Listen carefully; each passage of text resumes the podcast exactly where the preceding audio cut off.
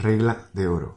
A donde va tu mente, se va tu energía. Si tu mente la enfocas en gente, tu energía se va hacia esa gente y tú te apagas. Si tu mente, si tus pensamientos los centras en ti, en preguntas como cómo me atiendo, cómo me amo, cómo me cuido, qué me apetece hacer, qué me apetece no hacer, si todo eso lo pones dentro de tu mente, tu energía está contigo y empiezas a crecer, como una flor a la que le da el sol y recibe agua.